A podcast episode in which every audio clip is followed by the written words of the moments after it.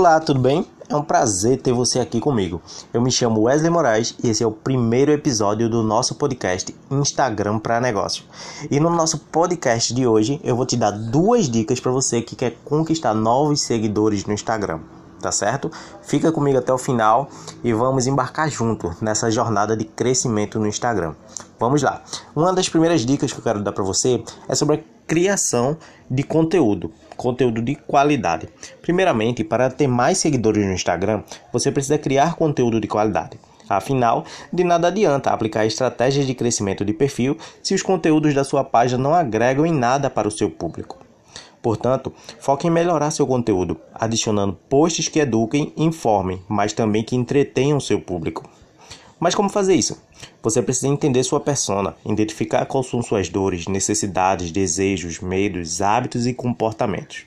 Só assim, você poderia criar um conteúdo que gere identificação e conexão com sua audiência. Tá certo? Essa foi a primeira dica. A segunda dica é sobre a identidade visual. Você precisa ter uma identidade visual coerente com o seu negócio. A identidade visual é um fator forte, já que essa rede social, o Instagram, é, uma, é muito conhecida por seu foco em imagens e vídeos de alta qualidade. Para atrair novos seguidores no Instagram, você precisa de uma identidade coerente que transmita a mensagem que você quer passar, a mensagem que sua marca quer trazer. Se você vende brinquedos de criança, por um exemplo, faz sentido ter um feed todo preto ou cinza? É claro que não, né?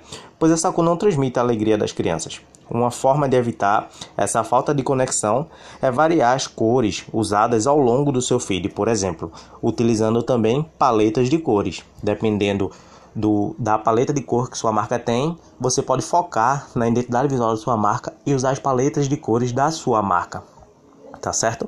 Essas foram as duas primeiras dicas do nosso podcast aqui Instagram para negócio. Espero que você tenha curtido. Foram bem rapidinhas, mas ao longo do, do tempo aqui a gente vai se aprofundar um pouco mais nas dicas de Instagram para negócio. Conto com você e te espero no próximo episódio do nosso podcast. Até mais.